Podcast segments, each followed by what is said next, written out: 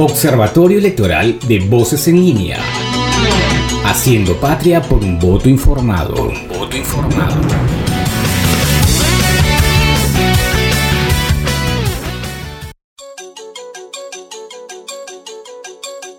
¿Qué tal amigos de Voces en Línea? Les saludo a Álvaro Ramos. Bienvenidos a la 17 edición de Voces en Línea Observatorio Electoral. Y bueno, esta semana que ya entramos en la recta final para conocer a nuestro próximo presidente, analizaremos todo el proceso post-elecciones, los pedidos de nulidad por parte de ambos partidos, las marchas que están llevando a cabo en diferentes puntos del país y lo que sucedió esta semana con el equipo de un conocido programa periodístico. Para esto me acompaña en esta edición Liliana Contreras. Liliana, ¿qué tal? Te escuchamos. Muy bien Álvaro, gracias. Muy contenta de compartir otra edición más contigo para Voces en línea. Como siempre les tenemos la mejor programación para hoy. La coyuntura nacional está realmente remecida, sobre todo después de la segunda vuelta electoral.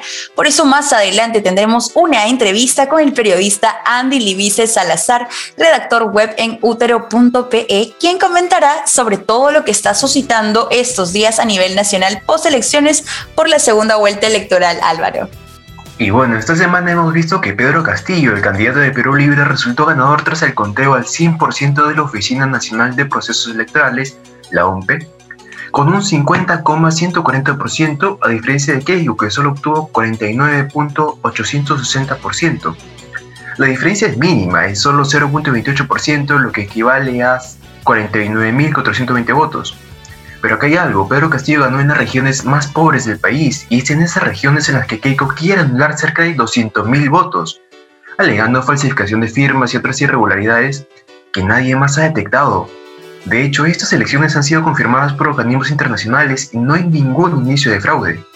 Es más, tenemos un sistema electoral muy transparente en comparación a otros porque cualquier ciudadano puede acceder a la página de la OMP y seguir el vivo el conteo de votos. Pero bueno, Keiko solicitó también una ampliación para presentar estas impugnaciones. Cuéntanos al respecto, Liliana. Así es, Álvaro, pues un día después de concluido el conteo de votos en las actas procesadas, el Pleno del Jurado Nacional de Elecciones decidió la mañana del viernes 11 de junio cambiar la normativa y ampliar hasta las 8 de la noche de ese mismo día para presentar las nulidades de mesas de sufragio, a pesar de que el plazo máximo vencía el 9 de junio. Esta decisión se tomó de manera unánime por los integrantes del Pleno del Jurado Nacional de Elecciones a causa de los 590 pedidos de nulidad que el partido de Fuerza Popular intentó hacer valer fuera del plazo establecido. Bueno, comentarte Álvaro que hubo 771 pedidos de nulidad de mesas de sufragio nacionales e internacionales, de los cuales 741 fueron presentados por Fuerza Popular y 30 por Perú Libre. En la tarde del mismo día, el presidente Jorge Salas presentó un recurso de apelación basado en una sentencia del Tribunal Constitucional referida precisamente a los plazos que otorgan seguridad jurídica pues eh, con la finalidad de revertir esta decisión que había sido tomada. También es importante mencionar que a favor votó Salas Arena, Jorge Rodríguez Vélez y Jovian Sangines Salazar. En contra votó el magistrado Luis Arce Córdoba. En total fueron tres votos a favor y uno en contra. Esto permitió pues dejar sin efecto el acuerdo de ampliación para presentar recursos de nulidad. Muy interesante lo que menciona Liliana y ahora como cada semana damos paso a nuestros amigos del Jurado Nacional de Elecciones. Adelante.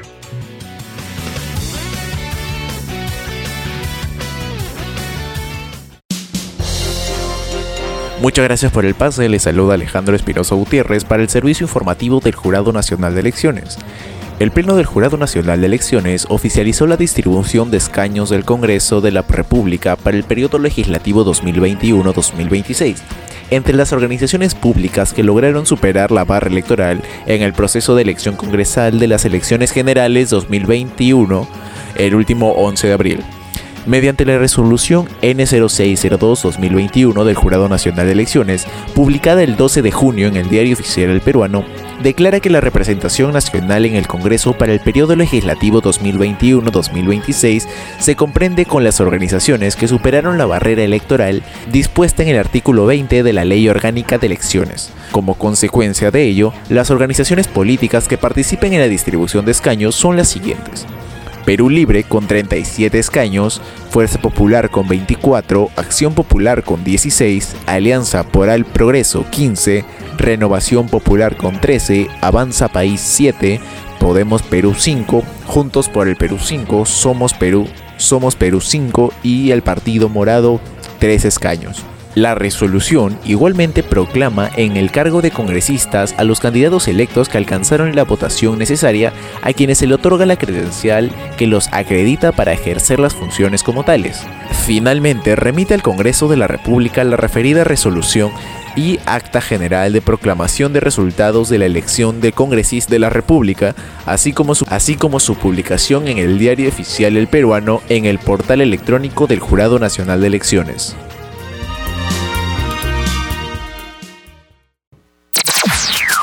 Voces en línea. La información te empodera. La información te empodera. La lideresa de Fuerza Popular Keiko Fujimori insistió que hubo fraude y manipulación en la segunda vuelta electoral llevada a cabo el pasado domingo 6 de junio.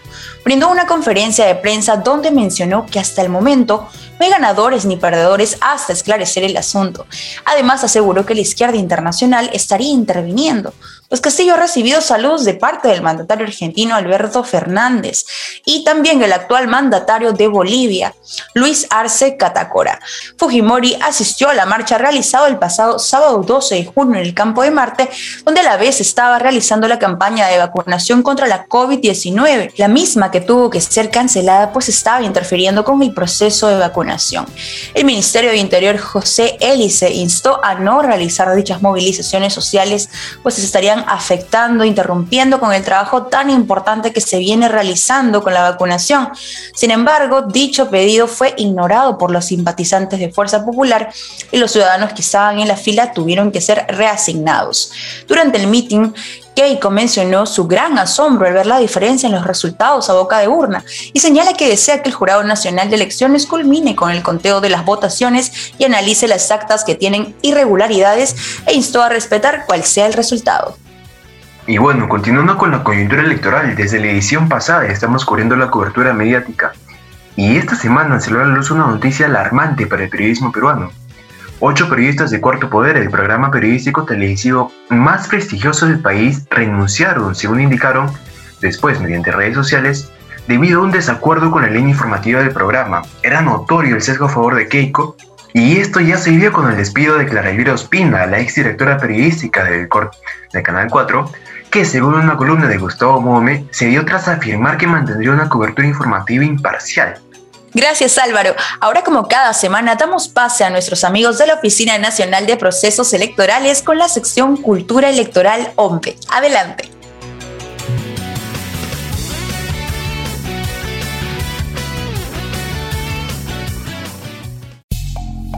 Cultura Electoral OMPE.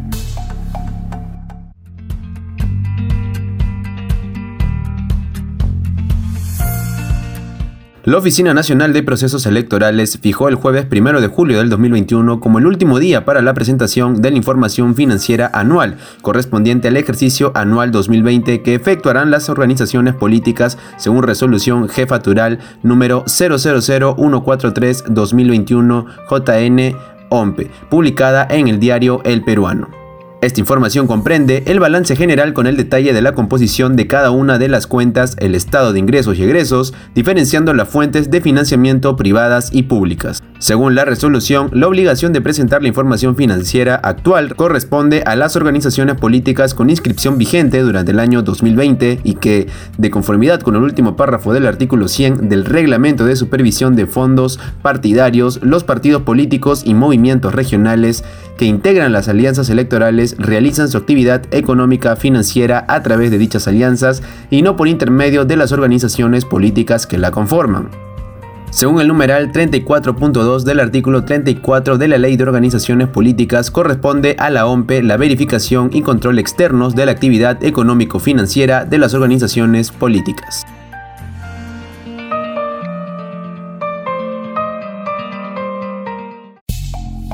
Cultura Electoral OMPE. Voces en línea. La información te empodera. La información te empodera. ¿Qué tal amigos de Voces en línea? Como veníamos anunciando, nos encontramos con Andy Livice de Utero.p. ¿Qué tal Andy? ¿Cómo estás? Eh, hola Álvaro, ¿qué tal? Mucho gusto.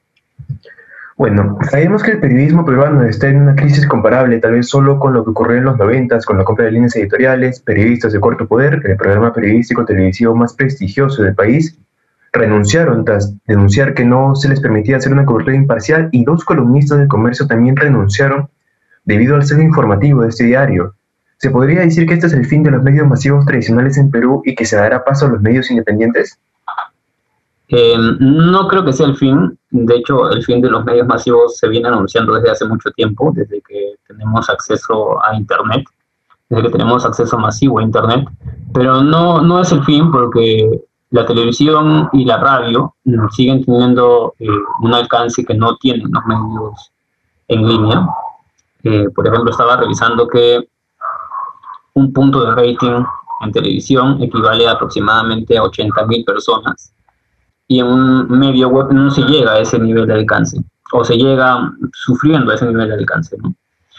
Em, no creo que tampoco sea el fin de los medios masivos, el, porque en el 2011 hemos visto algo muy parecido y tú también has mencionado el caso del año 2000, cuando los medios masivos sufrieron una crisis de la credibilidad por haber sido comprados, ¿no? En el caso del 2011, digamos que no fueron comprados, sino que los medios de alguna u otra manera se regalaron, ¿no? Más que comprarse. Y eh, en, este, en esta campaña, en estas elecciones, hemos visto algo muy similar al 2011, que viene a ser eh, una entrega de los medios de comunicación a una candidatura que vendría a ser la candidatura de Keiko Fujimori. Justamente esta parcelización de los medios tradicionales es la que genera eh, que muchas personas terminen no creyendo en la veracidad de los medios tradicionales y terminen migrando hacia la fake news, ¿no? Porque ya no tienen credibilidad en ningún medio eh, tradicional y creen en cualquier cosa que pueden ver en redes, pues, ¿no? Bueno, como muy bien comentabas, esta ha sido la campaña de las fake news. Hemos visto también un medio, varios medios en realidad, que hacían denuncias falsas e infundadas, que causaban zozobra en la población. En esta situación, ¿Qué alternativa tendría el público? ¿Cómo distinguir una noticia real de una falsa si incluso uno de los miembros del Consejo Editorial del diario El Comercio difunde fake news en su cuenta de Twitter? Sí, esto es muy preocupante para el grupo El Comercio. Eh, yo creo que los grupos grandes que manejan medios de comunicación eh, tienen que hacer una reflexión bueno, no solamente, ese es un pedido que se le hace a los directivos de estos medios, ¿no? Pero del otro lado también tenemos a un Ministerio de Transportes y Comunicaciones que tiene una ley que puede hacer cumplir em, para sancionar a, estos grupos eh, periodísticos o estos, estos canales de televisión que difunden fake news. Esto genera lo que ya te había comentado, que mucha gente Em, ya no confíe en los medios tradicionales y piense que los medios tradicionales te cuentan solamente mentiras. Y en la búsqueda de estos medios alternativos, estos medios independientes, muchos terminan chocándose con medios realmente que difunden fake news. Entonces, recomendaciones para la gente que eh, se topa o, con noticias en todos lados, por WhatsApp, por Facebook, por eh, Twitter o por donde sea, es que eh, primero siempre tienen que verificar, primero tienen que desconfiar. ¿no? Desconfían, así como tienen eh, esta actitud de desconfiar de los medios tradicionales y de sus discursos, de los políticos y de todo el mundo, tienen que desconfiar de cualquier información que les llegue eh, a sus redes sociales, a su, a su WhatsApp, a su Facebook, a su Instagram, incluso eh, cuando les pasen un link una página, tienen que desconfiar, eso es lo primero. ¿Y cómo verificar si es una fuente falsa? No, bueno, tienen que revisar la fuente, ¿no? ¿Quién ha publicado esta información? Si simplemente lo encuentras en páginas que de repente terminan en .net o lo encuentras en una publicación de Facebook de un medio NN desconocido, entonces claramente la información es por lo menos dudosa, hasta que se corrobore que es falsa. Eh, y luego también el formato de presentación, ¿no? en el cual te presentan. Muchas de estas noticias eh, que corren falsas tienen errores ortográficos, eh, tienen una diagramación completamente amateur, gente que no sabe manejar de diseño, te pone un paint, simplemente un texto, una foto, un titular y ya te hacen pasar por noticias, verificar si el logo de, la página a la que supuestamente pertenece esa noticia es o no es el logo real, verificar la fecha, y eso hay que verificar también muchas veces. Se comparten eh, noticias eh, anteriores como presentes, y eso causa zozobra muchas veces. Y bueno, ahora que ya terminó la campaña, algunos medios ya comenzaron a darle cobertura al candidato que al parecer ha ganado. Pero esto no es suficiente y además también se habla de un fraude de mesa, una denuncia gravísima que se ha hecho también ante la prensa internacional, que cabe destacar que se ha mantenido mucho más imparcial. ¿Qué papel ha jugado la prensa internacional en esta campaña y qué papel juega ahora que la candidata perdedora hace una denuncia de este calibre? Los medios internacionales, increíblemente, eh, bueno, no tan increíble, porque ya desde hace tiempo nos vienen poniendo ejemplo, eh, ha tenido una mejor labor que los medios nacionales, porque ya ellos no tienen, digamos, intereses particulares por los cuales eh, atacar al candidato Castillo, ¿no? Por ejemplo, eh, aquí tengo la información de esta denuncia que hizo la señora Keiko Fujimori a los medios internacionales, cuando mencionó lo siguiente, dijo que había informado al mundo sobre la dura batalla que estaba dando para no caer en manos del comunismo eh, y que iban a defender los votos democráticamente, todos los votos, ¿no? Eh, eso fue en una conferencia con los medios internacionales. Sin embargo, los medios internacionales tienen una mm, posición muy clara a la hora de informar. Ellos no, eh, al menos, no te informan simplemente con un titular sencillo sino que te aclaran bien la información. Por ejemplo, la UHBL te dice que Keiko Fujimori daña la democracia como Donald Trump. ¿no? Ellos se dan el trabajo no solamente de informar lo que ha dicho Keiko o no solamente lo que hace Keiko, sino que hacen una extrapolación, una comparación con el caso de Donald Trump. ¿No? O el país, Pedro Castillo gana en Perú, pero un recurso de Fujimori demora la proclamación. ¿Es mentira? No es mentira, es real. La información que da en el titular del país es verdad. ¿no? Entonces digamos que los medios de comunicación internacionales no se han comido el cuento, no se han vuelto un altavoz repetitivo de lo que dice la señora Fujimori, cuestionan en sus titulares, en sus reportes, eh, la actitud de la señora Fujimori.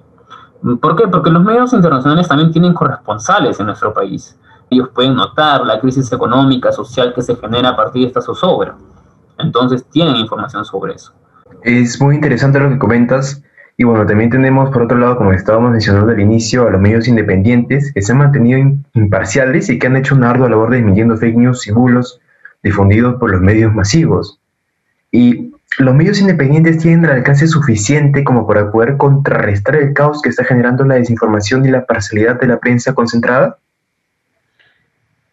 Eh, no, como te mencionaba al inicio, eh, por ejemplo, un punto de rating en Lima es aproximadamente 80.000 personas, ¿no? Eso es en televisión. Eh, un post, en el mejor de los casos, una publicación de un medio independiente en redes, puede llegarte a, muy bien movido, te puede llegar a los 100.000, a las 100.000 eh, reproducciones o, no sé, 20.000 compartidas en el mejor de los casos, pero no es una llegada amplia en comparación a los medios grandes que tenemos. Y claro, un medio de televisión, uno te hicieron no tiene un punto de rating, ¿no? O sea, no tiene 80 mil personas de llegada, tiene mucho más. imaginemos que sea cuatro, cuatro puntos de rating. Es mucho más de 16 mil, más todavía. Entonces, eh, no hay punto de comparación. Eh, a eso hay que sumarle la brecha digital que mucho se ha denunciado en todo este tiempo de pandemia. Muchas de las, personas, de las regiones eh, del Ande y de la Amazonía no tienen el acceso que tenemos a Internet que tenemos en Lima. Sigue siendo muy, muy baja esa llegada. Es verdad que está mejorando, pero aún así allá llegan más rápido las radios y las televisoras. Entonces no es el mismo poder. La, creo que incluso la radio eh, tiene más llegada. En la radio no se han visto tanto las difusiones de fake news, lo importante creo que es, y lo óptimo sería que los medios de comunicación tradicionales, eh, es decir, América Televisión, Latina, TV Perú, tengan todos una sección de verificación de, de, notas, ¿no? de información. En realidad eso ni siquiera debería existir porque se supone que eh, es algo básico, ¿no? que un periodista tenga que verificar toda la información que se publica, ¿no? Pero dada la arremetida de fake news, es necesario implantar ese tipo de secciones, ¿no? En todos los medios. Y bueno, en vista de este panorama desolador para el periodismo peruano. Ah, pues, ¿no? Así que tenemos ahí un campo todavía en el cual trabajar. Bueno, muchas gracias por habernos conseguido la entrevista, Andy. Listo, Álvaro, muchas gracias. Voces en línea. La información te empodera. La información te empodera. Muy interesante la entrevista con el periodista Andy Libice de Utero.pe.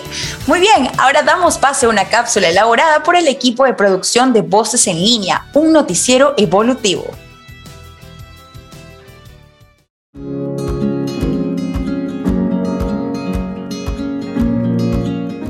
¿Quieres conocer qué implica y cómo funciona el proceso de nulidad de una mesa de sufragio? En Voces en Línea Observatorio Electoral te lo contamos. De acuerdo con la resolución número 0086-2018 JNE, cuando el recurso presentado por el personero legal del partido político cumple con los requisitos, el jurado electoral especial puede resolverlo dentro de tres días calendarios. Asimismo, una apelación se presenta solo dentro de los tres días a partir del día siguiente de la resolución desfavorable. El especialista José Naupari señala que de las cuatro causales de nulidad de mesas de votación, solo una puede denunciarse dentro de los tres días posteriores a la elección. Otras causales solo pudieron reportarse el mismo 6 de junio.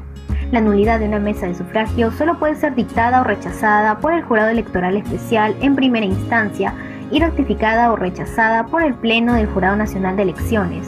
Los procesos de nulidad de mesa, si bien no congelan el conteo de votos de la OMPE, sí detienen la proclamación de resultados. José Naupari explica que en un eventual fallo desfavorable del JNE resulta inapelable salvo que la organización política agraviada interponga una demanda de amparo bajo el argumento de una indebida motivación.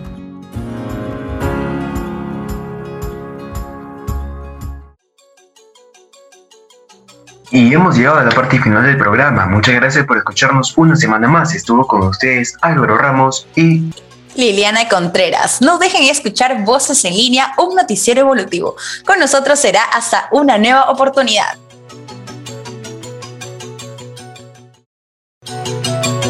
Observatorio Electoral de Voces en línea. Haciendo patria por un voto informado. voto informado.